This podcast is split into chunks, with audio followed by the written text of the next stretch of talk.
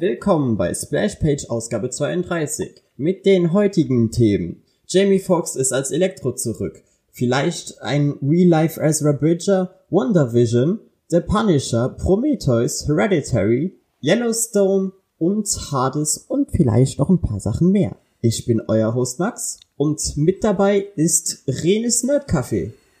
Hallo. Hallo. Bei mir geht's nicht um Kaffee, damit wir das direkt mal klarstellen. das ist jetzt auch ein Insider, den niemand checken wird. Mit Sicherheit. Aber so ist es halt. Er meint hast, natürlich. Hast du denn gerade er, er, Kaffee dabei?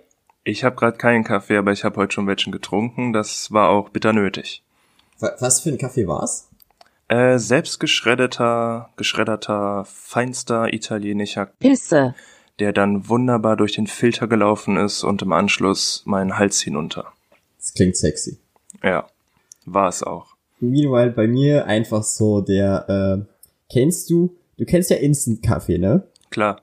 Und äh, Nescafé hat halt Instant Cappuccino. Okay. Das ist dann einfach so weißes, süßes Pulver, was du ins Wasser wirfst, Ach so, paar Mal ja. umrührst und weißt, du brauchst nicht mal mehr mit Milch rein zu tun. Aber du hast hoffentlich die ohne Zucker, ja? Äh, wie, wie meinst du? Ja, es gibt die Dinger auch mit Zucker und das habe ich nicht gesehen und hatte mir die einmal gekauft ich und dachte fürchte, mir so, da ist der ist mit Zucker, weil also ich tu nie mehr, ich tu nie Zucker rein oder so, weil das Teil einfach bereits so süß ist, dass ich bin so okay, das fasse ich nicht weiter an, das bleibt jetzt einfach so höchstens mal noch etwas Milch reintun, damit du zumindest das Gefühl hast, dass du Milch trinkst und nicht nur Pulvermilch. Aber es ist einfach so, es ist eine absolute Sünde, aber irgendwie Ja. mag ich's. ja, okay. Jeder wie er mag. Oh man, so so viel zu zum Kaffee. Ja. Aber ja, René, schön, dass du mal wieder dabei bist. Ja, ich freue mich auch sehr. Und ich würde sagen, dann kommen wir auch direkt zu den News der heutigen Ausgabe.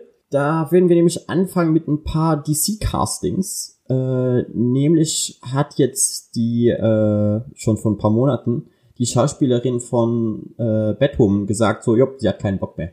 Sie hat sich Gedanken während der Quarantäne gemacht und ist zum Schluss gekommen, dass ihr eine Serie zu stressig ist und sie deshalb äh, nach ihrem Vertrag, der läuft halt, also ist halt jetzt ausgelaufen, nicht mehr Batwoman ist. Und CW hat sich gesagt, gut, dann äh, casten wir jetzt einfach eine schwarze Frau als Ersatz. Und du bist so, wie funktioniert das jetzt, Leute? Ja. Und ich weiß nicht, ob du ein Bild von dem Kostüm ge gesehen hast, aber es, es schaut halt nicht gut aus. Also ich, ich kann irgendwo sehen, warum man äh, eine schwarze Schauspielerin nicht noch um die, um die Augen schwarz anmalen will, aber dadurch funktioniert halt die ganze Maske nicht mehr, weißt du? Ja. Ich habe das halt Kostüm, ich weird das aus. Kostüm tatsächlich noch nicht gesehen, aber ich werde es mal kurz äh, machen. Das interessiert mich sieht- nämlich jetzt. es sieht einfach schlimm aus. Und, und auch, also ich sehe auch nicht ein, wie eine, eine Serie, nachdem der, der äh, Lead-Schauspieler, wirklich der, der Protagonist sagt, okay, ich habe keinen Bock mehr, zu sagen, okay, anstatt dass wir die Serie abbrechen und irgendwas Neues machen, machen wir einfach weiter. Für mich ist es halt irgendwie so blanker Wahnsinn. Ja, ich kann schon verstehen, dass sie weitermachen wollen, ne? Aber da ist Ja. halt wirklich, da ist halt wirklich die Frage, wie kann man das storytechnisch dann alles unter einen Hut bringen?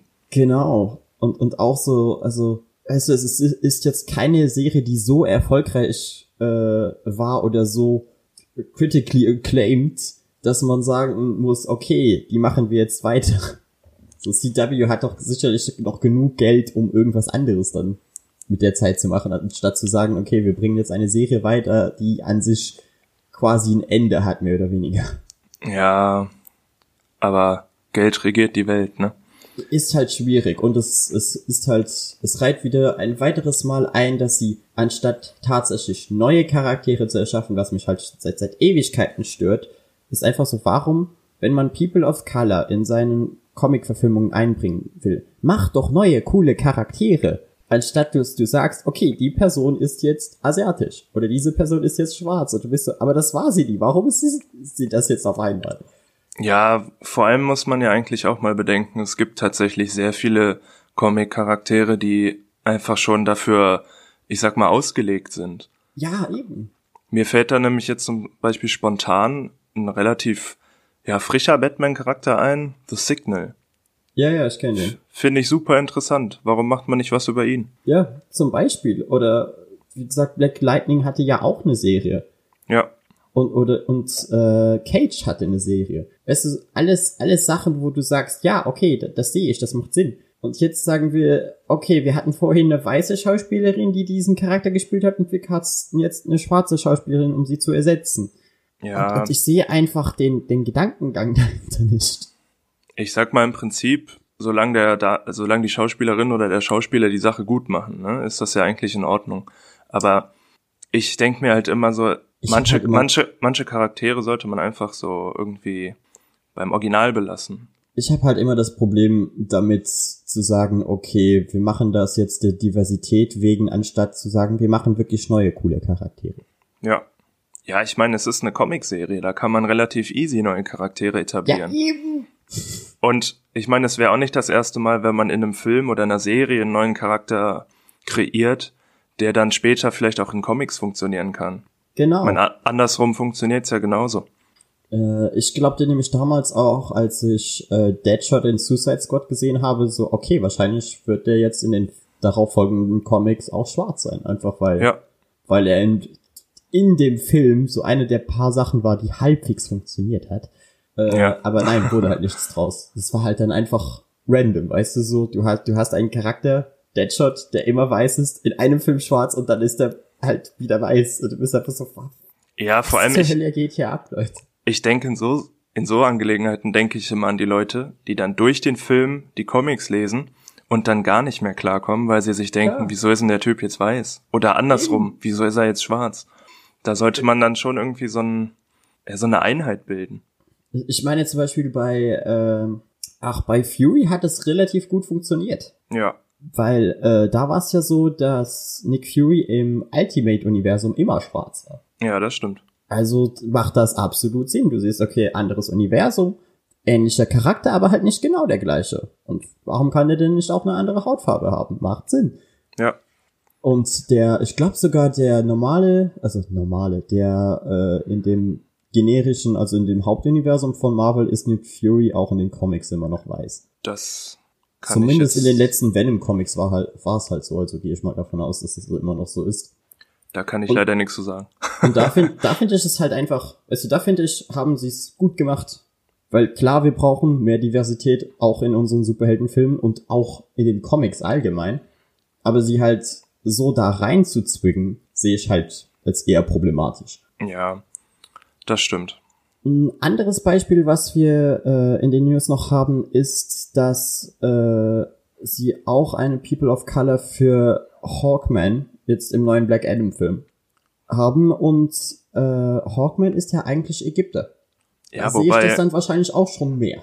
ja, da finde ich es jetzt nicht ganz so drastisch, weil, Ich auch nicht. weil äh, es passt eigentlich relativ, relativ Genau. gut.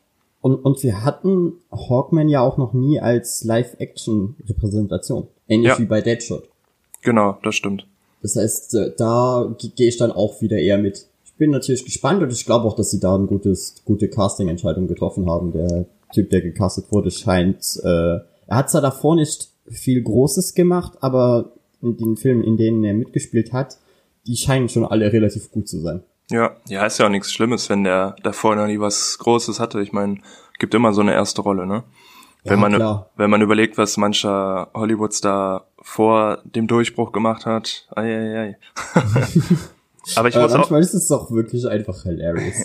ich muss aber auch sagen, dass mich der Black Adam Film, jetzt wo ich weiß, dass die Justice Society of America mit im Boot ist, mich deutlich mehr interessiert als vorher. Ich gehe halt einfach rein, weil ich mir The Rock als Black Adam einfach so richtig cool vorstelle. ich glaube, das kann richtig gut werden. Ja, optisch passt der schon echt gut, das muss man sagen. Ja, und auch, auch also The Rock hat ja quasi auch nur einen schauspielerischen Modus seit Jahren. Ja, Und, und ich glaube, das kann wirklich gut funktionieren. Er auf die Kacke hauen kann er. ja, eben, eben. Und äh, ich weiß nicht, ha hattest du damals den richtig beschissenen Doom-Film gesehen? Ja, Äh, das war ja einer der wenigen Filme, in denen äh, The Rock halt mal einen Antagonisten gespielt hat. Und Black Adam ist ja auch quasi ein Antagonist. Das heißt, ich freue mich mal wieder einen, einen bösen The Rock zu sehen, weil das hat man nicht so oft gesehen. Also im Wrestling schon mehr, Da hat er quasi Ja. ständig einen Heal gespielt. Ja. Aber in den Filmen ist er ja immer so diese, ach, dieser Standardtyp halt. ja wobei, ich habe da schon wieder so leichte Bedenken, weil Black Adam ist zwar ein Gegner, aber nach dem Film wird er wahrscheinlich wieder als Anti-Held ausgelegt. Oh, ja, das könnte passieren. Und das Ja. finde ich einfach immer so grenzwertig. Das finde ich aber bei Black Adam noch weniger schlimmer als bei Moon Knight. Weil bei Moon Knight mache ich mir richtig Sorgen. Ja, das stimmt, aber da muss man abwarten. Und es ist ja auch, also, es ist ja auch wirklich interessant zu sehen, wie manches aus Filmen wirklich in den, in den Comics dann übernommen wird, aka die Frisur von Aquaman, ja.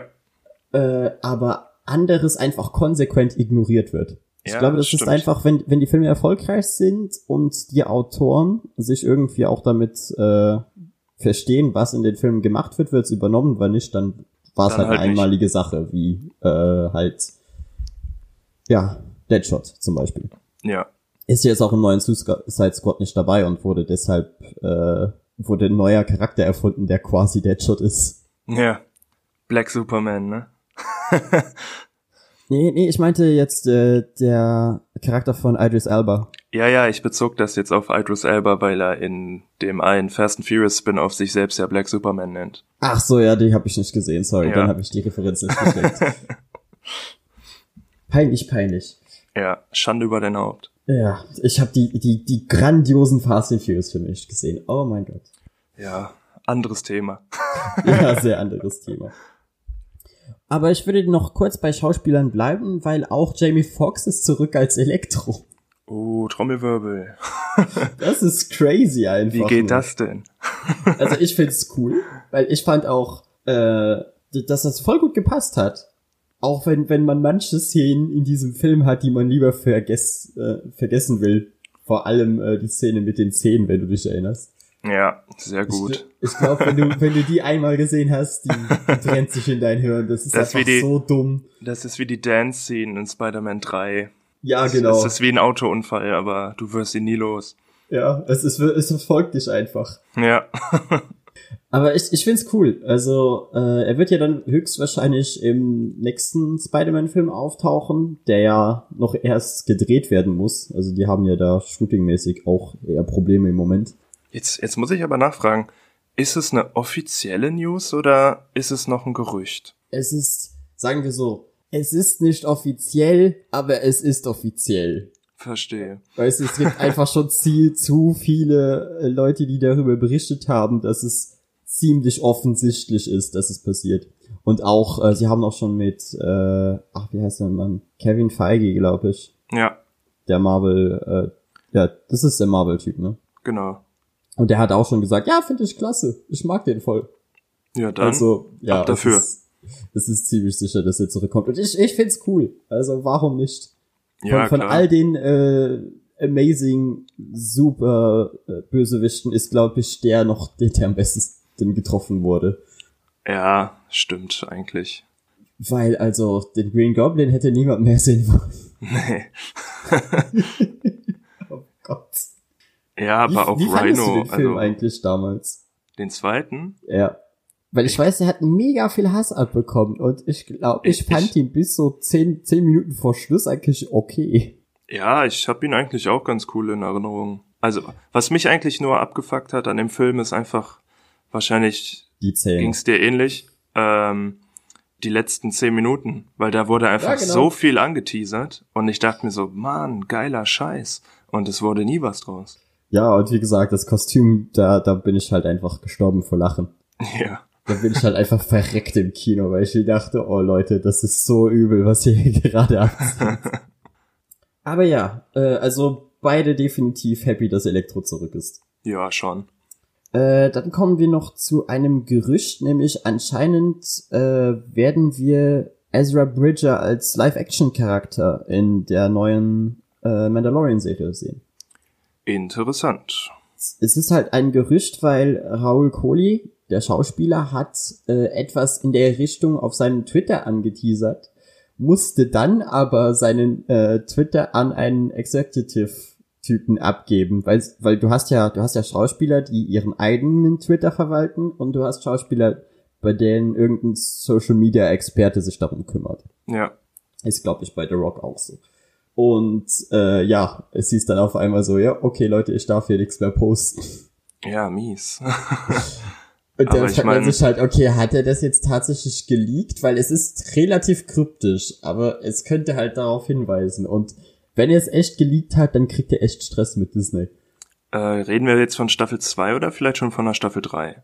Das ist noch unklar. Okay. Weil, wie gesagt, es ist sehr kryptisch. Weil ich fänd's jetzt ein bisschen, ja, heftig, wenn auch er auch noch in Staffel 2 dazu stoßen würde. Weil wenn man überlegt, wer alles in Staffel 2 jetzt schon dazukommen soll, Ja, auch da ist es ja sehr, äh, es wurde ja nie wirklich was bestätigt, wer jetzt tatsächlich kommt. Es gab ja so viele Gerüchte. Weil Boba Fett soll ja anscheinend auch auftauchen. ja, da hätte ich schon echt, echt Bock drauf.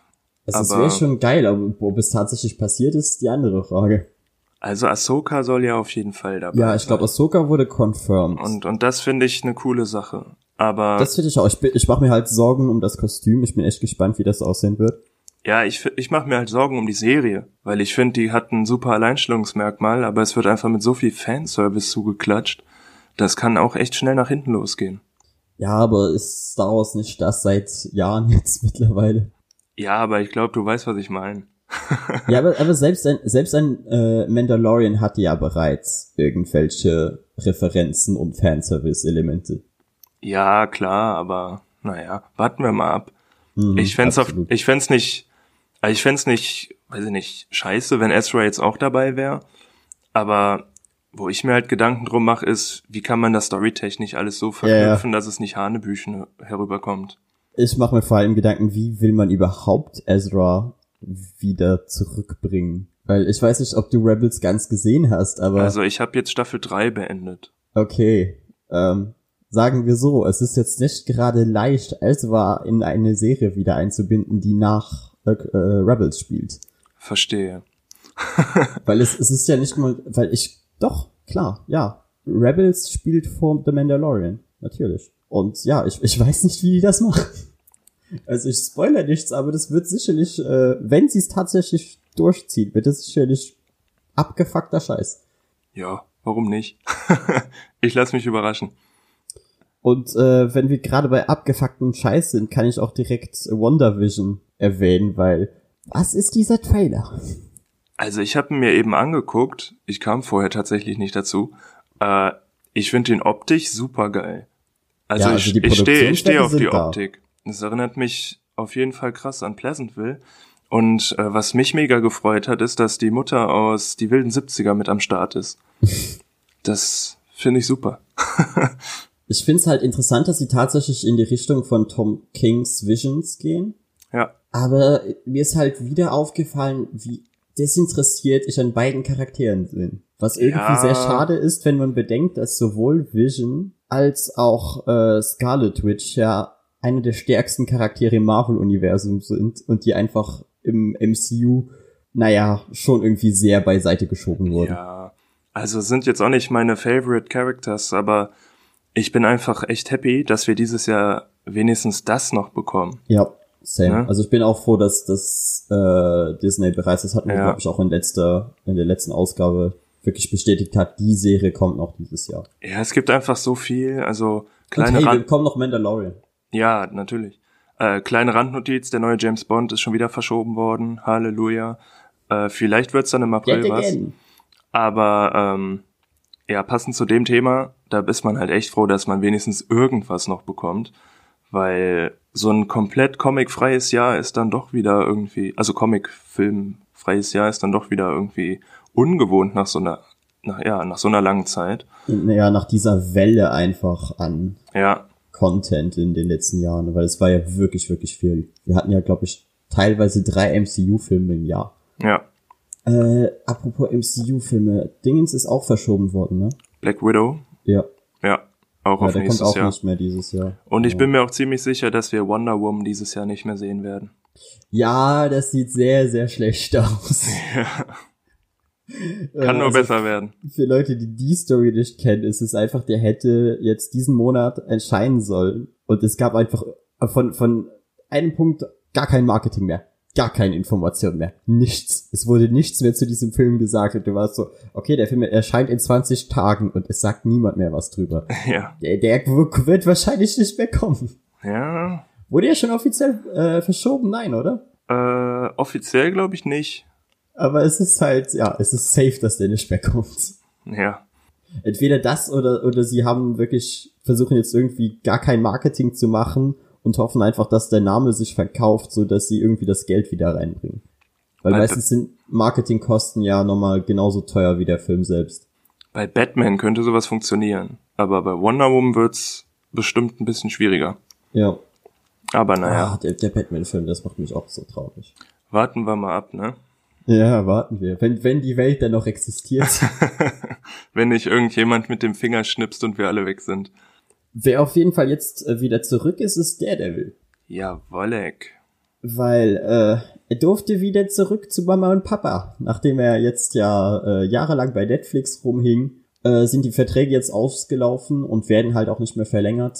Ich frage mich auch, ob die Serien dann überhaupt noch äh, bei Netflix bleiben. Also falls ihr die Serie noch nicht gesehen habt, schnell noch äh, nachholen zur Mach Sicherheit. das. Drei Staffeln durchbingen. Grandiose Kann, Unterhaltung. kann man die auf Blu-ray kaufen? Ich glaube schon, oder? Ja, die kann man tatsächlich auf Blu-ray kaufen. Zum Glück.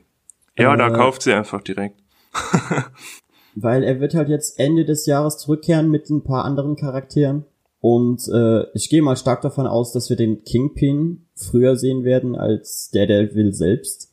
Ja. Und aber ich hoffe irgendwie, dass sie versuchen werden, das also den äh, Cliffhanger aus der letzten Staffel irgendwie aufzulösen. Ja, das wäre super. Es Weil muss das, nichts Großes werden, aber wenigstens irgendwie versuchen, die Kohärenz halbwegs zu halten, wäre schon. ja, so eine, so eine kleine Auflösung wäre halt schon echt super. Ja, sowas in der Richtung, äh, wie heißt der nochmal? Es ist halt nicht Deadshot, aber es ist quasi Deadshot. Äh, Bullseye. Bullseye, ja. Bullseye kommt zurück, wird in den Kopf geschossen, okay, die Story ist vorbei. Ja. Das wäre schon gucken. sehr ironisch, wenn Bullseye von der Kugel getroffen würde. Ja, schon irgendwie. Aber auf jeden Fall, das würde ich besser finden, als dass sie einfach sind so, hey, wir rebooten jetzt das Ganze. Nein, ich will kein Reboot, auf keinen Ich will Fall. auch kein Reboot. Und sie sollen auch die, die gleichen Schauspieler ja, behalten, Charlie bitte. Cox ist einfach perfekt.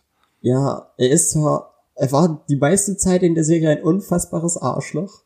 Ich weiß noch, dass ich in dem Podcast hier irgendwann, ich glaube, das war vor zwei oder drei Episoden, äh, mal komplett über die ganze Serie Daredevil geredet habe und das irgendwie so zu der Hälfte einfach zu einem Rant ausgeartet ist, wie scheiße er als Hauptcharakter ist. Weil er ist ja wirklich richtig fucking unsympathisch. Ja, aber er ist ja auch ein Anti-Held, ne? Der darf da schon mal unsympathisch rüberkommen. Ja, ja, aber es ist halt so, es kam halt so ähm, sinnlos unsympathisch rüber. Weißt du, es war nicht so, dass es sich entwickelt hat und du warst so, okay, ja, ich verstehe, warum der Typ sich so verhält, so der war von der einen Staffel zur anderen so, Ja, ja, ich bin jetzt bitchy. Ist halt ein krasser Motherfucker, ne? ja, genau. Aber ja, das wär's mit den News für diese Ausgabe. Und äh, dann würden wir zu unseren Comics, Filmen, Spielen kommen, die wir in letzter Zeit gesehen, gehört, gespielt haben. Juhu. Und ich habe jetzt mehr, dann würde ich anfangen und direkt mal mit einem Comic loslegen, nämlich Prometheus oder Prometheus. Was ist das? Was? Es ist nicht der äh, grausame Ridley Scott Film, Aha. sondern äh, ein Comic von äh, Ryan Little. Äh, längere Hörer des Podcasts werden ihn bereits kennen, weil wir haben mal über The Crude Knight geredet und hatten wir jetzt auch ein großes Gewinnspiel mit unfassbar vielen von seinen Comics. Und Prometheus ist so quasi sein, sein Baby. Weil er hat mir mal erzählt, dass er damals Prometheus eigentlich als Filmskript eingereicht hat bei einem Studio. Und das Studio einfach so war, das ist der größte Scheiß, den wir je äh, gelesen haben. Und er war so angegriffen davon, dass er einfach war so, fuck it, dann mache ich jetzt einen Comic draus. Und das ist echt eine coole Prämisse. Also es ist wirklich, es ist halt leider noch nicht beendet, aber von dem, was bis jetzt da ist, hat es riesiges Potenzial. Vielleicht ist es das Beste, was er geschrieben hat. Ich habe noch nicht alles von ihm gelesen, aber von dem, was ich bis jetzt gelesen habe, glaube ich, ist das so mein Favorite. Aber worum geht's? Äh, Prometheus kommt nach Jahren der Qualen zurück auf die Erde, weil er hat sich ja damals äh, quasi für die Menschheit aufgeopfert. Damit die Menschheit einen freien Willen äh, bekommen konnte, musste Prometheus halt quasi äh, jahrtausende lange Qualen erleiden. und äh, kommt halt jetzt zurück auf die Erde und findet heraus, was die Menschheit mit, mit seiner Gabe gemacht hat. Und ist äh, gelinde gesagt enttäuscht, weil er halt realisiert, dass wenn du sterblich bist, niemals du das, das Ziel, um etwas Großartiges zu erschaffen, äh, erwerben wirst, weil du halt eh nur eine begrenzte Zeit ist und du lieber diese Zeit genießt und, und gemütlich verbringst, als dass du versuchst, halt irgendwie die, äh, wie hat er es ausgedrückt, die Wolken zu erobern, glaube ich, war, war das, was, was Prometheus im Comic gesagt hat. Also wirklich so, dass die Menschen mittlerweile in der Lage sein sollten, eigen, also selbst zu fliegen und, und riesige neue Sachen zu erschaffen. Und er sieht halt diese, diese Stadt New York und ist so, ja, es ist hübsch, aber ihr habt das ja nicht mal hinbekommen, ein funktionierendes Sozialsystem zu entwickeln. Und äh, deshalb macht er sich auf die Suche nach der Flamme, die ihm damals gestohlen wurde. Die Flamme ist halt so, so quasi die Gabe, die die Menschheit äh, erhalten hat, um äh, damit halt quasi ihnen eine neue Chance zu geben und ihnen zu zeigen und sie auf den richtigen Weg zu bringen. Das ist so die, die Grundprämisse. Ja, klingt auf jeden Fall interessant. Und das ist halt einfach cool, wie äh, Ryan und auch vor allem der Zeichner die Götter und mythologische Wesen inszenieren. Äh, ein Beispiel wäre zum Beispiel Cerberus, der auf einer Insel ausgesetzt wurde.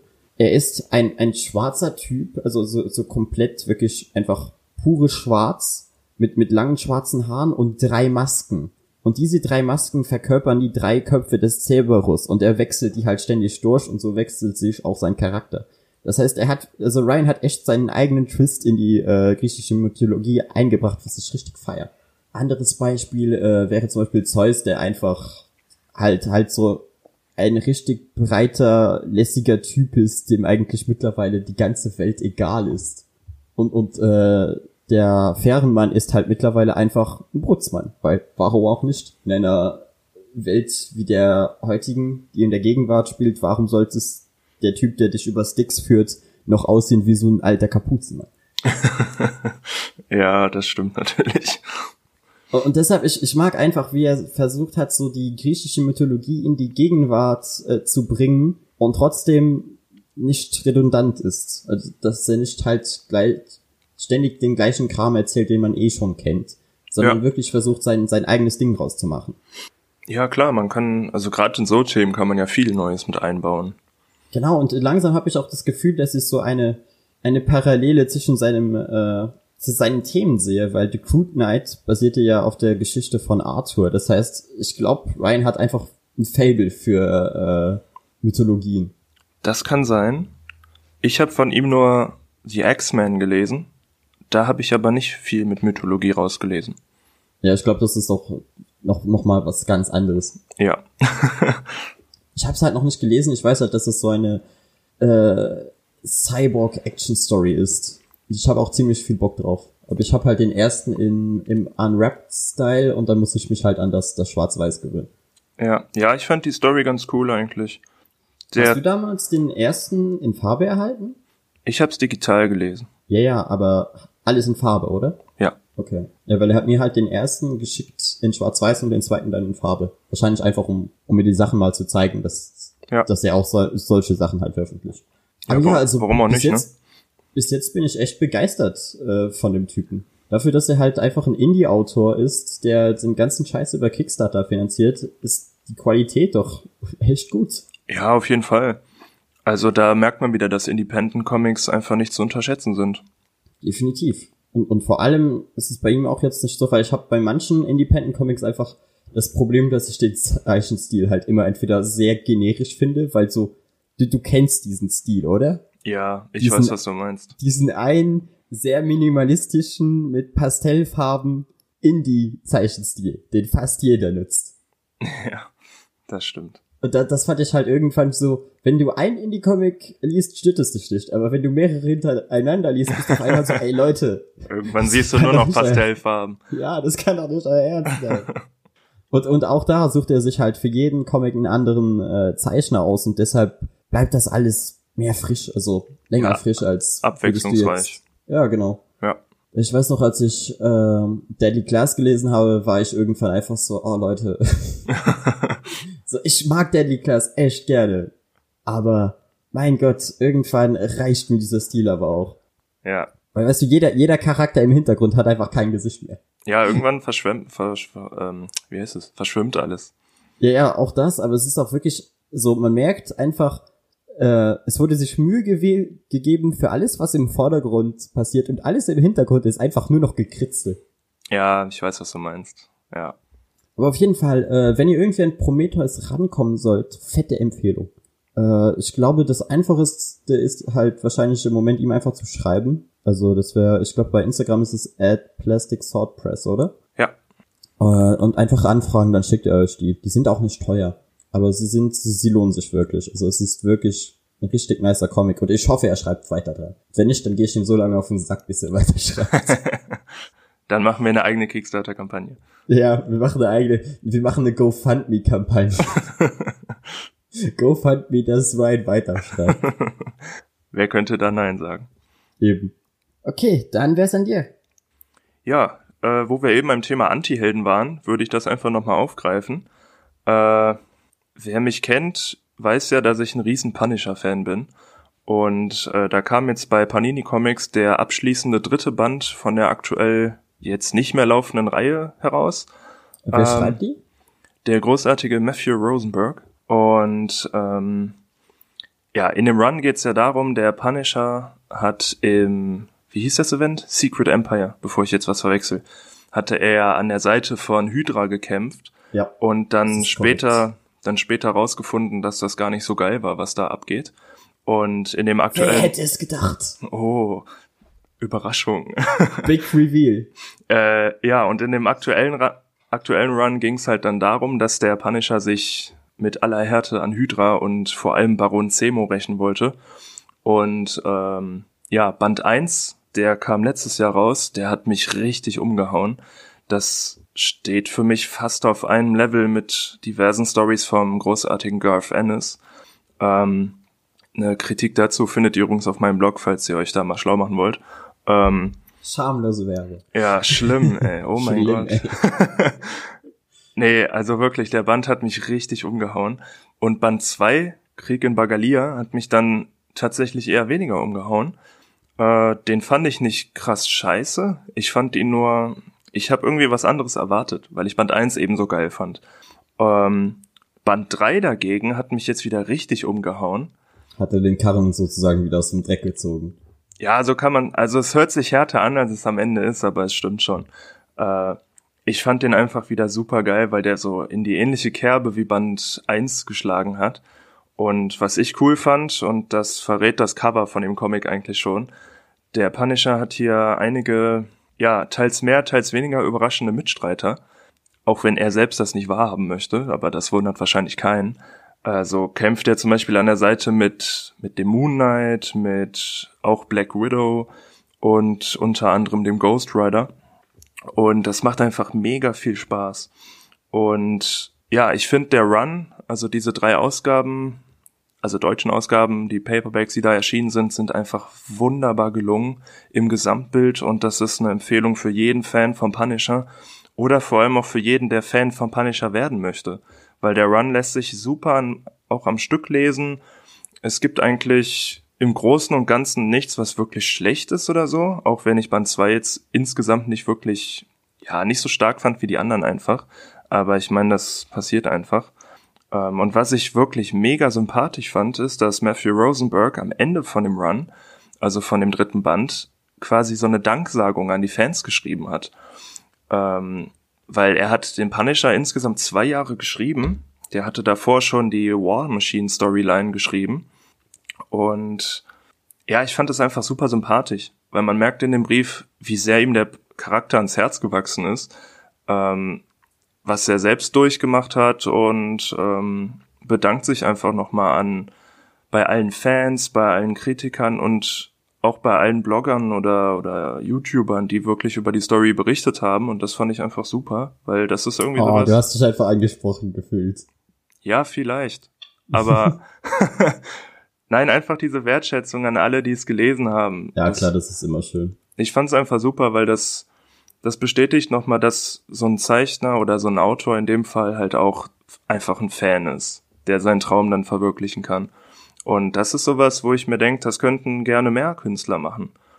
Weil ich meine, viele opfern viel Zeit und viele Jahre in, in so einen Charakter und ähm, ja, so eine kleine Danksagung am Ende ist einfach schön. Und setzt, setzt auch noch mal so einen, so einen schönen Schlussstrich hinter den Run. Ja, das Problem bei sowas ist halt, erstens, es wird nicht jedem erlaubt, eine zu schreiben. Und das andere ist, teilweise enden Runs ja auch einfach, weil sie sich nicht verkaufen. Und deshalb ist es halt eher schwierig. Beziehungsweise ja. kommt eher selten vor, dass Leute tatsächlich eine Danksagung schreiben können. Ist es denn jetzt quasi auch so ein Ende-Ende für den Punisher? Ja, ein Ende, Ende für den Punisher selbst natürlich nicht. Also das sollte jetzt wahrscheinlich keinen wundern, aber ich finde, es ist ein, ist ein gelungener Abschluss für diesen, für dieses Kapitel des Punishers. Mhm.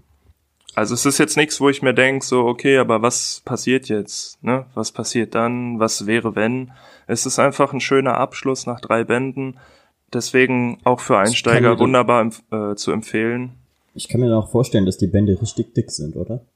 Geht eigentlich. Weil wenn man den ganzen Run in drei Bänden, wie viele, weißt du, wie viele Issues der Run hatte? Äh, Oder so geschätzt einfach? Boah, ich würde sagen 18, 19. Ach ja, okay, ja, das geht dann ja noch. Ja. ja. Dann, dann, macht, dann machen so drei, drei Paperbacks auch absolut Sinn. Ja. Es ist, es ist jetzt kein riesig langer Run, aber ich finde er, ja, es ist kein drei Omnibus äh, Garth Ennis Run. Nee, das nicht. Aber das ist auch vollkommen in Ordnung. Also ja, ich meine, in dem Fall muss ich echt sagen, in der Kürze liegt die Würze, weil der, ähm, der Run ist einfach kompromisslos, hart und ja, gritty, wie der Punisher für mich und für meinen Geschmack sein soll. Und da sind auch die äh, Zeichnungen einfach super gelungen von, äh, ich, ich kann nur mutmaßen, dass ich es richtig ausspreche, äh, Simon Kudranski. Der Typ zeichnet einfach richtig stark. Und gerade für so einen Anti-Helden, die Zeichnungen sehen fantastisch aus. Ich bin halt froh, äh, mal wieder zu hören, dass ein Punisher Run tatsächlich gut ist, weil ich hatte mit diesem ganzen War Machine und Dingenskram, Cosmic Ghost Rider Kram, ja. langsam irgendwann die, die Sorge, dass, dass Marvel einfach keine Ideen mehr hat, was sie mit dem Punisher machen sollen und der deshalb einfach zu einem Gimmick verkommt. Ja, ja, ich verstehe schon, was du meinst. Ich fand den War Machine One fand ich eigentlich ganz cool, aber zum Schluss ja, es ist war halt es dann doch irgendwie drüber. Ja, es ist halt für mich einfach nicht mehr so der Punisher und ich weiß halt, dass äh, vor allem Ennis sich wahrscheinlich einfach die Krise bekommen würde, wenn er sowas sieht. Weil es, er hat, er hat Punisher ja nicht erfunden, aber er hat den Punisher quasi definiert. Ja, das und, stimmt. Äh, einer der Gründe, warum ja zum Beispiel in äh, Garth Ennis Punisher Run fast keine äh, anderen Charaktere aufgetaucht sind, ist einfach, weil er Team-Ups hasst. Er ja. hasst Crossover. Der Typ ist einfach so, nee Leute, lasst mich meine scheiß Reihe schreiben. Ich habe keinen Bock, dass ich das jetzt irgendwie integrieren muss in irgendwelche anderen Marvel Max Universen oder dass jetzt auf einmal Spider-Man in meinem Ding auftauchen muss und das dann heißt, aber Spider-Man darf niemanden töten und, ja. und das darf er auch nicht tun. Äh, ich weiß, Garth Ennis hat nämlich irgendwann mal so einen riesig langen äh, Text darüber geschrieben, wie, wie es war halt, so diesen Band zu schreiben. Ja. Und, und halt alle Sachen, die die Marvel Executive Producer ihm halt so vorgeschlagen haben oder ihn teilweise gezwungen haben, das zu tun. Und er war einfach so, ey, ich hab keinen Bock, Leute. ja, und ist aber auch okay. Auch, ja, also ich verstehe es, aber es ist halt problematisch, wenn du bei Marvel arbeitest. Das stimmt. Und äh, ich liebe auch, weil du jetzt äh, vorhin über halt so eine Danksagung am Ende geschrieben hast, musste ich mich wieder an äh, das Vorwort zum ersten Preacher-Comic erinnern. Weil da hat Ennis auch eine der geilsten Stories aller Zeiten geschrieben. Und das ist, das war wirklich so der Punkt, wo ich war so, okay Leute, ihr müsst ein Vorwort wirklich lesen. Weil Sachen, die teilweise da drin stehen, das glaubt die keine Sau. Ja, das stimmt. Äh, der Zeichner von äh, Preacher ist nämlich mal aus einem Zug gefallen. und wurde legit von einem Zug überfahren, aber hatte Glück, dass er den Scheiß überlebt hat. Okay, das ist straight. Sowas steht dann einfach in diesem Vorwort drin und dann ist es so, ja, und ich war voll happy, dass es ihm noch gut ging und alles und wir dieses Projekt dann auch durchziehen konnten und du denkst dir so, was? Das ist halt mega abgefahren. Aber es passt auch zu ihm. Das muss man sagen. Es passt auch zu Preacher, also ja. absolut, aber es ist halt einfach so abgefuckter Scheiß. So, so, wer, wer geht davon aus, wenn er ein Vorwort liest, dass es darum geht, dass der arme Zeichner fast gestorben wäre? ja. Einfach crazy. Steve Dillon. Möge er in Frieden ruhen. Ja. Aber er, er ist nicht überfahren worden. Nein, er ist nicht überfahren worden. Wie gesagt, das, das hat er halt geschrieben, dass sie hatten geplant, Preacher halt gemeinsam zu machen und hatten schon so erste Ideen und so. Und dann passierte halt dieser Unfall. Und, und äh, deshalb hat er das halt auch im, im Vorwort dann erwähnt. Ja. Aber auf jeden Fall für Punisher definitiv eine Empfehlung von dir. Absolut. Was würdest du, kannst du ungefähr einschätzen, wie teuer das Ganze wird, wenn man den ganzen Run kauft? Ähm, ja, knappe 50. Ah, das geht ja vollkommen klar. Voll okay. Das geht echt in Ordnung. Ja, Also dafür, dass du den ganzen Run hast, easy. auf jeden Fall. Ähm, dann würde ich mal mit etwas noch grausigerem weitermachen als ein armer Zeichner, der fast überfahren wird. Nämlich dem großartigen Film Hereditary. Oh, jetzt wird's atmosphärisch. Ich habe nämlich echt lange mich davor gedrückt, weil ich mag gute Filme allgemein. Ich mag auch gute Horrorfilme, aber ich vertrage Horrorfilme auch eher so semi-gut. Ich weiß ja, du bist da ganz anders. Du bist Ey, ja da- größter Fan. Da kann kommen, was will. Also, Genau. ich warte auf den Film, der mich richtig durchnimmt. Oh, ich glaube, da hätten wir ein paar äh, Kandidaten, aber die sind dann halt, die sind auch nicht spooky, die sind einfach traumatisch, weißt du. Ja, Da geil. bist du halt einfach wirklich durch am Ende. Ich, ich gebe dir ein paar am Ende der Folge. Äh, aber ja, Hereditary ist vom großartigen Ari Aster und war auch jetzt nicht sein Regiedebüt, aber sein erster großer Film, der halt ins Kino kam. Und ich glaube, er erschien 2016 oder so um den Dreh. Äh, Oder 2018. 18, ja. 18 war es genau. Und äh, ist so gut wie alle sagen. Also er ist echt, echt klasse. Und es ist endlich mal wieder ein Horrorfilm, der halt seinen Zuschauern auch was zutraut. Ja, das trifft sehr gut. Und vor allem in dem Genre ist es doch eher selten. Und äh, er spart einem auch die Jumpscares, was ich ganz schön fand. Ja, ich total. bin halt absolut kein Freund von Jumpscares. ja, Weil ich finde sie einfach anstrengend. Weißt du, so, ich finde sie nicht mal gruselig. Ich weiß einfach nur so, oh nein, jetzt gleich kommt irgendein lautes Geräusch, was mir wieder ins Ohr geblasen wird. ja, wenn, wenn hasse Jumpscares, wenn Jumpscares mäßig eingesetzt werden, ist ja okay, ne? aber heutzutage, du merkst es einfach, wann einer kommt. Es wird ruhig, plötzlich setzt Musik ein und oh, die Tür knarzt. Ja, oder, oder es ist halt, weißt du, du hast diesen Longshot von äh, irgendeinem Raum, der sehr, sehr weit in die Ferne geht und du weißt einfach so, ja, irgendwas kommt mir jetzt halt wieder ins Gesicht gesprungen. Ja, Leute, ich sehe es einfach meilenweit kommen. Das ist, es ist einfach nur noch billig und anstrengend. ja, Das macht keinen Spaß. Und, und vor allem, ja, äh, die, die alten, großartigen, ehrwürdigen Horrorfilme haben ja fast komplett auf Jumpscares verzichtet, weil Ja. sie halt wussten, dass eine gute Atmosphäre so viel besser ist. ja, man muss es einfach sagen, wie es ist. Dieser kleine Spuk. Die alten Filme konnten es sich leisten, nicht Ja. auf das klassische, mittlerweile klassische Schema J für Jumpscare zu setzen, Mhm. weil Oh. die heutigen Filme laufen eigentlich alle gleich ab. Und da grätscht halt Hereditary auch perfekt rein, weil das einfach zeigt, so, nee, also du brauchst, du brauchst keine Jumpscares, um einen guten Horrorfilm zu machen. Absolut nicht. Oder um einen erfolgreichen Horrorfilm zu machen. Weil Ja. wenn du einfach nur, wenn du legit einfach Talent hast, dann feiern die Leute auch deinen Film. Ja, absolut.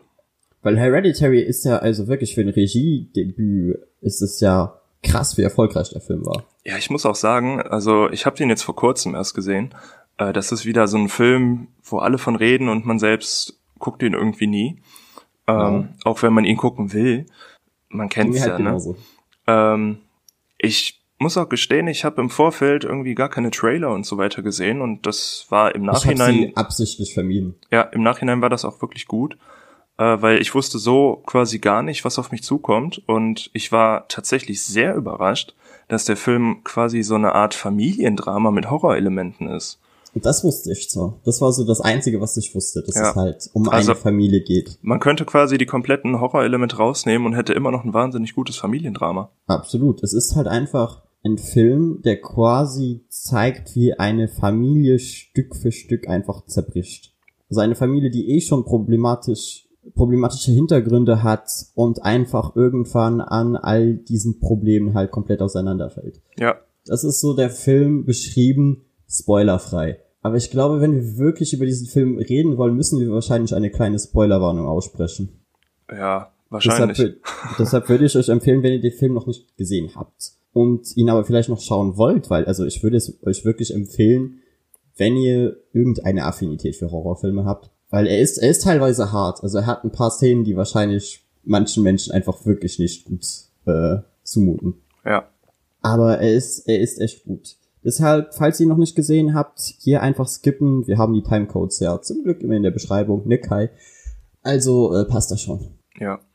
Aber ja, hast du, hast du den Film dann bis zum Ende, also konntest du ihm komplett folgen oder musstest du später Recherchen machen? Nee, im Kern konnte ich ihm eigentlich folgen.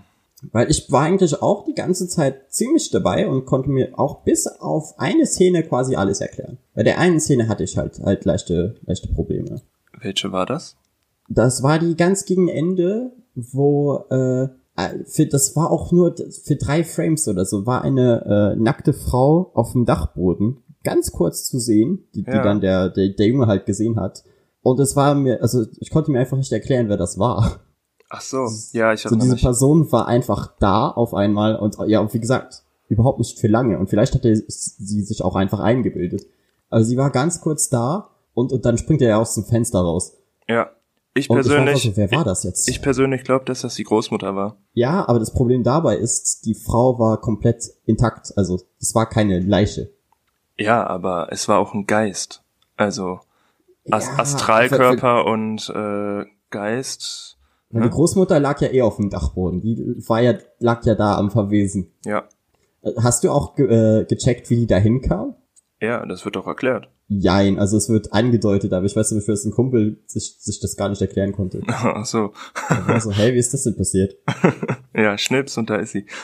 Ja, das, das war ja auch ungefähr so. Ja, klar. Nee, Aber ich, ich mag halt, dass es so ein Film ist, wo man einfach, wenn man aufpasst, wirklich alle, alle Informationen bekommt, aber man muss sich halt wirklich für interessieren, wenn man den Film Ja, man, schaut. man muss auch sagen, man muss sich wirklich drauf einlassen. Also äh, in den ersten 45 Minuten, finde ich, passiert nicht so drastisch viel. Also er, er, er hat einen sehr ruhigen Aufbau, der aber von, von Zeit zu Zeit immer ja, dramatischer und, und Beklemmender. genau, beklemmender wird. Und das, also der geht zwei Stunden und ich würde mal sagen, so spätestens ab 90 Minuten muss man darauf achten, dass Shit man, hits the fan. ja, dass man, dass man atmet, weil man wirklich nichts verpassen will. Ja, das ist, also, er hat so eine beklemmende Atmosphäre, weil ich weiß so, so diese, diese Szene, nachdem das, das Kind dann gestorben ist, die Mutter einfach so am Ende war, Ja. das gab mir so richtig Anxiety. Ja, auf jeden so, Fall. Oh, das ist so scheiße. Und, und ich muss auch sagen, dass das Foreshadowing habe ich echt geliebt mit dem, äh, ach, mit diesem Pfosten. Das fand ich so großartig. Das ist ja auch aufgefallen, oder? Ganz Ja. am Anfang, wo sie am Pfosten vorbeifahren, bleibt, bleibt die Kamera viel zu lange an dem Pfosten stehen. Ja, das stimmt. Und ich war halt so, hä? So, das, das, das muss doch jemand im Schnitt aufgefallen sein. Das muss doch Absicht sein. Ja. Und am Ende war es das ja dann auch tatsächlich. ja. Weil ich fand das, ich fand das so faszinierend, weil das war einfach so ein interessanter Shot zu sagen, okay, äh, klassischer Shot, Auto fährt durch, in der Mitte ist ein Pfosten, Auto fährt durch, eigentlich müssen wir jetzt schneiden, aber nein, wir hatten einfach noch fünf Sekunden auf dem Pfosten drauf. Weißt du, so halt so wie so, so Filmstudenten, die einfach vergessen haben, die Kamera auszuschalten oder so. Ja.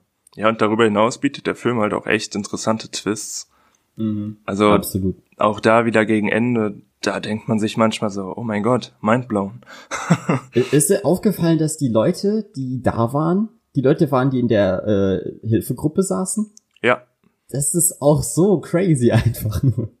Ja, der, gibt, der Film, also klar, die Charaktere haben eine Charakterentwicklung, aber ich finde, der Film als solcher macht auch so eine Charakterentwicklung durch. ja, ja, er hat halt einfach diesen, es ist, ja, es ist doch schon irgendwo ein Twist am Ende, dass du merkst, okay, der ganze Scheiß war einfach von Anfang an durchgeplant. Ja, Einfach alles. Ja, Weil, weil, weil, man hat immer mal so Vermutungen oder war misstrauisch bei dem einen oder anderen Charakter, aber man, man merkt dann, wie tief das Ganze geht. ja, Bist du total. wirklich so scheiße. Und, und das muss man auch sagen, es wurde von den Darstellern richtig gut gespielt. Ja. Also, ich habe da jedem Charakter seine Rolle auf jeden Fall sehr abgekauft. Absolut. Und der, der Vater tat mir so leid. Im wahrsten Sinne des Wortes, ja. äh, Der Arme. kennt ihr das Burning Man Festival? Es muss auch sein, das war auch so eine Szene, die ich nicht so ganz gecheckt habe, weil sie war so, ja, wir müssen das Buch ins Feuer werfen. Dann werde ich zwar in Flammen aufgehen, aber der Dämon ist besiegt. Und sie wirft das Buch dann ins Feuer und äh, der Vater stirbt dabei. Und ich war so, hä? Ja, Was? aber ich finde, ich finde, die Szene kann man auch als Art Metapher ansehen. Vielleicht hat sie das Buch gar nicht ins Feuer geworfen. Vielleicht will der Film nur, dass wir das glauben. Vielleicht, ja. Also man hat's ja schon doch recht deutlich gesehen, dass es geworfen wurde. Aber ja, klar, also Ja, aber du weißt, was ich meine. ja, ja, absolut. Es, Ja. ist, es war halt wirklich ein großartiger Film. Also Auf jeden und ich Fall. bin jetzt, ich habe jetzt echt Bock auf äh, Midsommar. ja, den habe ich nämlich auch noch nicht gesehen. Den werde ich mir jetzt auch die Tage mal geben. Der soll anscheinend, äh, also ich habe teilweise gehört, er soll noch besser sein. Ja. Ich habe auch teilweise gehört, er soll noch unangenehmer sein. Ja, aber ich stehe auf sowas. Ich, ich finde halt immer das Konzept interessant zu sagen, okay, wir machen einen Horrorfilm, der komplett bei Tag spielt. Ja. Weil auch da, es ist, es ist eine Challenge, aber es ist nichts, was unmöglich ist. Nee, absolut nicht. Weil, äh, wie hieß der nochmal? The Wicker Man, war's so? Ja. Der hat ja auch komplett bei Tag gespielt und das hat auch funktioniert. Ja, das auf jeden Fall. Ja, Also- man, man kann es auf jeden Fall sagen. Hereditary ist so eine kleine Genreperle, die ähm, sicherlich nichts für jedermann ist, aber wer sich drauf einlässt, wird wirklich bestens unterhalten. Für mich ist es halt mal wieder so ein Aushängeschild dafür, dass, dass manche Horrorfilme auch wirklich echt gut sein können, ob, obwohl so viel Scheiß in diesem Genre produziert wird. Gibt es Absolut. halt immer mal wieder so die, dieser eine Film, der einfach zeigt, nee, dieses ganze Genre ist nicht komplett nur mit Scheiße Man bedeckt, muss, sondern man man, muss- hat halt auch Perlen. man muss heutzutage nur halt wirklich danach suchen. Ja, oder einfach wirklich aufpassen, was jetzt erscheint. Weil ich weiß noch, auch damals, als ich zum ersten Mal The Ring gesehen habe, dachte ich mir so, ja, also, so kann ein Horrorfilm auch aussehen. Original oder Remake? Äh, ich habe das Remake, glaube ich, gesehen. Ja, Weil ich habe das, Ringo habe ich nicht gesehen. ich hab das Original nämlich auch erst danach gesehen. Aber den, den ersten Ring-Film war halt auch für mich so ein, ein Horrorfilm, wo ich mir sagte, ja, er hatte sehr wenige Jumpscares und äh, eigentlich die ganze Zeit ging es mehr um ein atmosphärisches Mystery-Drama, halt was sehr düster war, aber trotzdem irgendwie spannend und halt nicht dieses, dieses klassische Haunted House Bullshit oder äh, Home Invasion Ja. Zeug, wo du einfach nach, nach den ersten zehn Minuten schon weißt, was, wie der Film enden wird.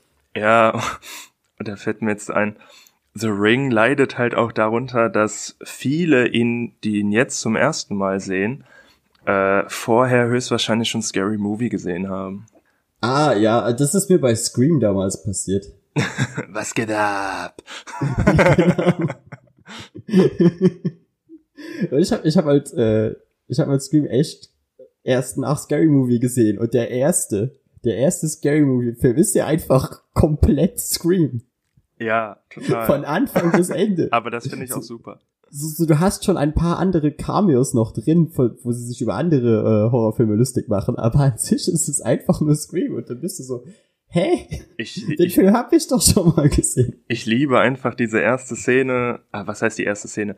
Äh, die eine Szene, ähm, wo der Obdachlose zu ihr hinkommt und nach Geld fragt und sie gibt ihm das Baguette und dann wirft er ihr das an den Kopf. Ah ja. Ich will Geld, du Schlampe. Ich weiß noch, ich habe die ganz, ganz, ganz lange nicht mehr gesehen und ich glaube, das ist auch gut so. Ich glaube, ich behalte so, ja. die besser in, in guter Erinnerung, weil ich Ja. weiß gar nicht, ob das heute noch so lustig wäre. Ah, bestimmt. Es ist, es ist doch teilweise sehr, sehr grenzwertig und sehr äh, pubertären Humor. Ja. Aber die Szene ist wirklich gut. Ja. Weil das ist auch sowas, womit der ein oder andere sich wahrscheinlich sogar identifizieren kann, weil ihm was ähnliches schon mal passiert ist. Ja, mit Sicherheit. So, hier, mal, mögen Sie meine Pommes haben? Nee, ich will Geld. Okay, ja gut, dann behalte ich meine Pommes. oh Mann. Aber schön. Also Hereditary wirklich, wirklich fette Empfehlung. Schaut euch diesen Film an. Yes. So, dann wär's wieder an dir, René. Jo, äh, Story Twist. Jetzt geht's nicht um Horror. Äh, ich habe mir einen Comic angeguckt, das heißt Yellowstone und ist im deutschen Zwerchfell Verlag erschienen vor nicht allzu langer Zeit. Ähm, Und ist ein Indie-Comic mit Pastellfarben. ja, in der Tat. äh, das Comic ist eine deutsche Produktion von, äh, jetzt lass mich nicht lügen, Philipp Spreckels und David Scheffel. Und äh, im Kern geht es darum, dass in der ja relativ nahen Zukunft im Yellowstone Nationalpark in den USA der gleichnamige Vulkan ausbricht. Und ja, wie man sich jetzt vorstellen kann, das macht natürlich einiges mit diesem Land. Und dann driftet die Story, ah, was heißt sie driftet ab, aber es geht um ja eine dystopische Zukunft in den USA und da ist das Land natürlich sehr im Umschwung. Also die Regierung, die ähnelt jetzt schon wieder einem Polizeistaat. Viele ähm, ja, Regionen des Landes sind an, Kon äh, an, an Konzerne verkauft worden und die Bewohner von diesem, ja quasi von der Mitte des Landes mussten an die Ost- und Westküste ausweichen und der also quasi der komplette Bundesstaat Wyoming ist so eine Art Sperrzone geworden. Und ähm, ja, wie man sich jetzt vorstellen kann, das finden natürlich nicht alle toll. Und da beginnt dann so ein Kampf für die Freiheit und gegen die, ja, gegen die Regierung. Ähm, ist ein relativ interessantes Comic, finde ich, weil diese Bedrohung, ein Vulkanausbruch im Yellowstone Nationalpark ist tatsächlich eine ernstzunehmende weil das wird von, von Forschern schon seit Jahrzehnten im Auge behalten, weil wenn dieser Supervulkan ausbricht, dann haben wir halt wirklich ein Riesenproblem auf der Welt. Ähm, ja, es ist ein wenig wie dieser äh, Strudel. Ich weiß nicht mehr, ich weiß leider nicht mehr genau, wie das äh, Buch hieß dazu. Es gibt halt ein Buch, ähm, was so diese ganze Geschichte ergründet, wenn diese dieser eine Strudel, der sich dabei findet, wenn da ein paar äh, Berge abbrechen, ja dann ist quasi die ganze Welt überschwemmt. Ja, ne? also deswegen, ich finde, das ist eine ist ein spannendes Konzept, so eine Bedrohung zu nehmen und nicht wieder irgendwie die 30. Alien-Invasion. Ähm, Funktioniert meiner Meinung nach auch äh, besser in Comic-Form als als Film. Ja, da würde ich, das würde ich so unterschreiben. Äh, weil Katastrophenfilme kann ich halt echt nicht mehr sehen. Ich finde die, die alle so lame, weil sie alle nichts zu erzählen haben. Und bei Comics ist es meist anders. Ja, äh, was ich nur relativ schade finde, ähm, die Story selbst bietet zwar echt viel Potenzial und ich finde sie auch echt interessant. Ähm, das Problem ist nur, was ich mit dem, mit, mit dem Comic hab. Die Themen darin sind nicht wirklich neu. Also, wir haben zwar jetzt eine realistische Bedrohung, sag ich mal, aber die Inhalte sind halt, ja, quasi in jedem Dystopienfilm oder Comic schon irgendwie mal abgespeist worden. Und ich finde, ich finde es schade, weil diese Idee, dass Teile des Landes an Konzerne verkauft äh, werden, die gab es halt auch schon mal in Rollerball 1976. Ähm, das, also da hätte ich mir ein bisschen mehr, ja, frischen Wind quasi erhofft. Ähm, darüber hinaus muss ich aber sagen, ist die Story relativ gelungen. Äh, was ich darüber hinaus noch schade finde, die Charakterentwicklung ist ein bisschen auf der Strecke geblieben. Also wir lernen hier zwar schon die Charaktere ein bisschen kennen, aber äh, manchmal denke ich mir so, okay, so ein paar Seiten mehr hätten der Story echt gut getan. Darüber hinaus muss ich sagen, ich glaube, darüber hinaus ist hier mein neues Lieblingswort geworden. Äh, wenn man es selber merkt, ne? Ähm, ich finde, die Zeichnungen sind natürlich wieder indie-typisch. Das Thema hatten wir ja vorhin schon. Äh, genau. Sind zwar wieder relativ, ja, in Anführungszeichen simpel gehalten und auch in Pastellfarben, aber sie passen irgendwie zur Story. Ähm, Wenn es eher ruhigere Passagen sind, haben wir auch ja eher ruhigere Farben, also so ein so ein, so ein schönes Lila mit so gelben Elementen, das, das fügt sich beides sehr gut in die, in die Atmosphäre ein.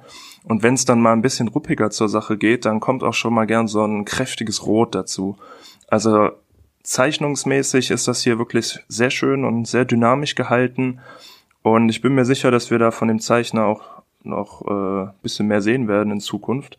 Das gleiche gilt auch für den Autor, ne? Also, wie gesagt, die Story hat ihren Reiz, sie macht Spaß, aber sie bietet nicht so viel Neues, sie erfindet das Rad einfach nicht neu. Und, und da hatte ich gehofft, vielleicht ein bisschen mehr, ähm, bisschen mehr, ja. So quasi das, was du dir bei, bei Prometheus äh, was bei Prometheus der Fall ist, mit so diesem eigenen Twist, ist so das, was dir ein wenig fehlt, oder? Ja, kann man schon sagen, auf jeden Fall.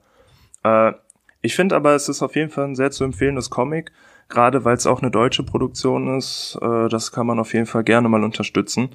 Und der Zwerchfell Verlag hatte auch sehr interessante Sachen im Repertoire. Ähm, falls ihr das Comic kennt, The End ist im Schreiber- und Leserverlag erschienen. Wer das mochte, kann hier auf jeden Fall zugreifen, weil es geht in eine ähnliche Richtung, was die, ja, was die Message angeht, sage ich mal. Dass halt der Planet auch ein Mitspracherecht hat mit dem, was hier passiert. Ja, das ist doch halt klingt, klingt durchwachsen, aber trotzdem interessant. Auf jeden Fall. Also es ist halt ein Comic mit kleineren Schwächen, aber es ist auf jeden Fall lesenswert und es wäre schade, wenn es, wenn es irgendwie in der Versenkung verschwinden würde. Und ich bin auch äh, froh immer, wenn wir in dem Podcast mal mehr Indie-Comics haben, weil ich ja hauptsächlich DC-Leser bin. Deshalb bin ich dann immer froh, wenn wir auch mal was anderes haben. Gern geschehen.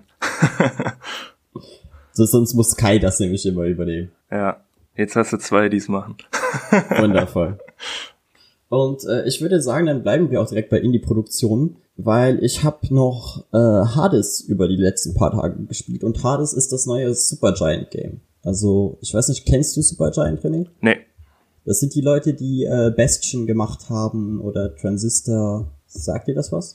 Bastion sagt mir was. Ja, sind die Leute. Und das Team ist auch seitdem äh, immer noch das gleiche. Das heißt, du hast immer noch den fantastischen Soundtrack, du hast immer noch äh, die handgezeichnete Grafik.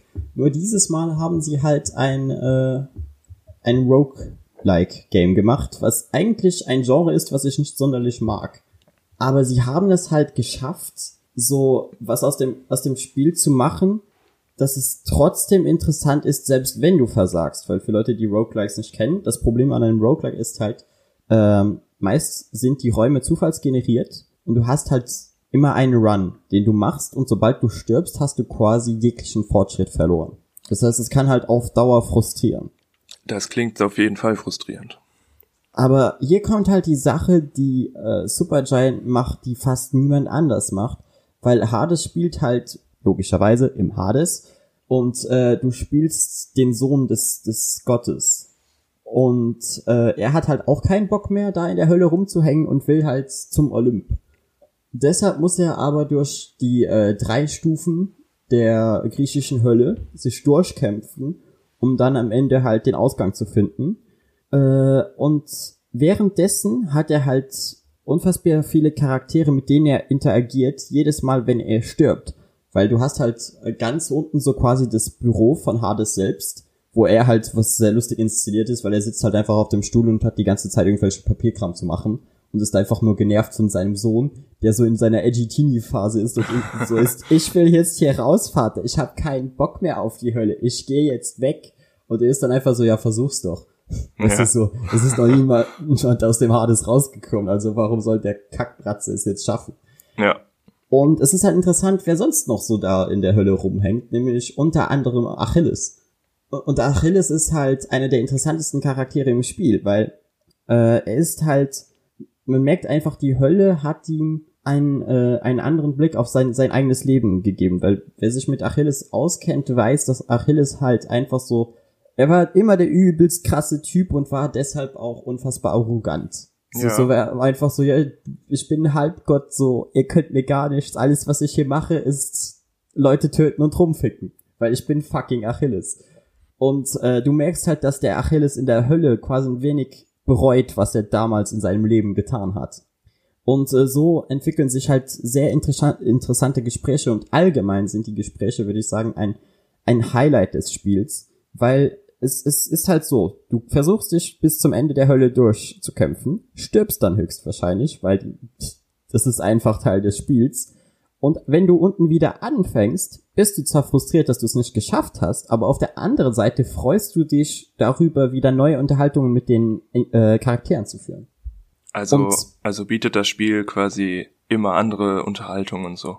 Genau, die Unterhaltung entwickelt sich von, ja. von Tod zu Tod. Ah, okay. Und so hast du halt immer etwas, was dich quasi tröstet dafür, dass du gerade verkackt hast. Ja. Weil in beiden Fällen freust du dich auf etwas. Wenn du das, wenn du voranschreitest, freust du dich darüber, dass, dass du auf dem Weg bist, das Spiel durchzuspielen. Wenn du allerdings stirbst, bist du zwar vielleicht leicht enttäuscht, dass du es nicht geschafft hast, aber auf der anderen Seite weißt du, hey, okay, jetzt kann ich wieder mit all diesen Charakteren äh, reden und Neues über sie erfahren und Ja. vielleicht auch Neues über die Geschichte allgemein. Ja, das ist auf jeden Fall cool. Und das ist halt etwas, was nur dieses Spiel macht und kein anderes Roguelike je auf die Idee gekommen ist, so mit seinem Spiel umzugehen. Ja. Weil du musst dir vorstellen, quasi wenn du das Spiel im ersten Run durchspielen würdest, dann hättest du es nach einer Stunde durch, aber hättest nichts von der Geschichte erfahren. Ja, das wäre jetzt meine nächste Frage gewesen, wie lang die, die Spielzeit im Kern ist.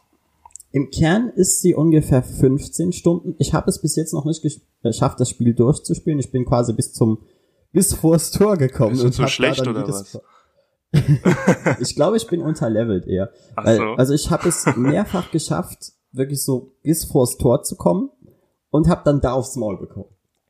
Weil da dann halt der Endboss sagt, was? Du willst hier durch? Ey, Junge, kannst du vergessen. Gummst du nicht rein.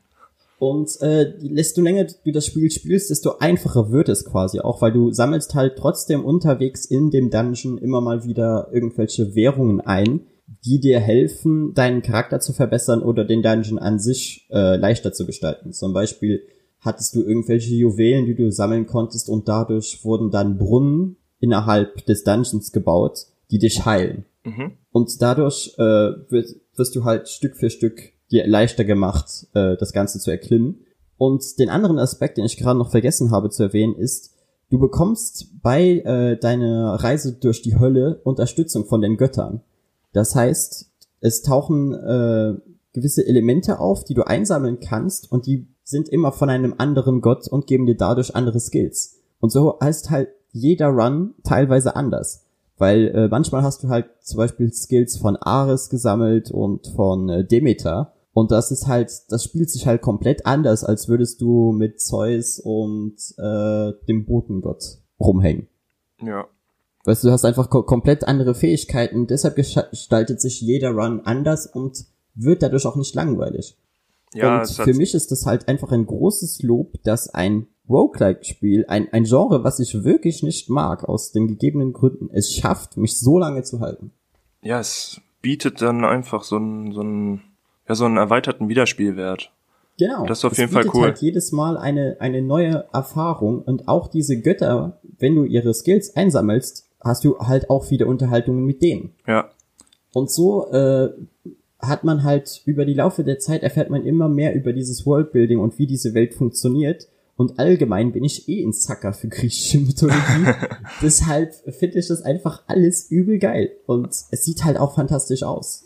Weil äh, Supergiant hat halt immer wunderschöne Spiele gemacht, weil sie halt diesen komplett handgezeichneten Stil haben. Und dieses Mal, glaube ich, haben sie sich sogar noch übertroffen. Ich glaube, ich habe von denen noch kein Spiel gespielt, was hübscher aussah. Das klingt doch vielversprechend. Ja, absolut. Also Hades kostet auch nur, glaube ich, 20 Euro auf Steam und wenn ihr der Thematik minimal was abgewöhnen könnt, dann spielt dieses Spiel. Also, weil es ist, es ist wirklich großartig. Ja, das klingt nach einem Geheimtipp. Definitiv. Äh, du warst nie so der Mensch, der solche Art von Spiele gespielt hat, oder, René? Nee, eigentlich gar nicht. Allgemein kein Indie-Spieler oder? Ah, nee, doch. Also, ich bin halt kein PC-Spieler, deswegen bleiben mir viele Indie-Games verwehrt, aber ähm, auf die Xbox schaffen es ja auch ab und zu mal welche und da sind auf jeden Fall ein paar äh, schöne dabei. Ja, ich glaube, ich glaube, Hades ist auch für alles erschienen. Ah, cool. Es war, es war sehr, sehr lange war es im Early Access. Es war bis äh, Anfang 2018 haben sie es quasi so zum allerersten Mal released, aber halt noch in einer unfertigen Fassung und jetzt vor einem Monat ist es dann halt wirklich in der Version 1.0 erschienen und ist jetzt quasi fertig. Dann werde ich da auf jeden Fall mal die Augen offen halten. Ja, und, und selbst wenn nicht, schau dir auf jeden Fall mal de- den Grafikstil äh, an und hör dir die Musik an, weil das ist einfach pure Kunst. Klingt vielversprechend. Und ich würde sagen, auf äh, dieser schönen Note können wir den Podcast dann auch beenden für heute. Ja, Wie immer danke ich euch allen fürs äh, Zuhören und jetzt bleibt eigentlich nur noch das Standard-Werbegebrabbel wie zum Beispiel René. Wenn Leute dich richtig cool finden, wo können sie dich unterstützen? Ja, zunächst einmal natürlich auf meiner Website www.renesnerdcave.de. Ähm, Penis Nerd. Nee. Die Debatte hatte ich schon mal, aber ja. Äh, also auf meiner Website. Äh, ansonsten findet ihr mich auch auf Facebook und auf Instagram. Ähm, auch einfach at René's Nerdcave und dann findet ihr alles, was ihr braucht.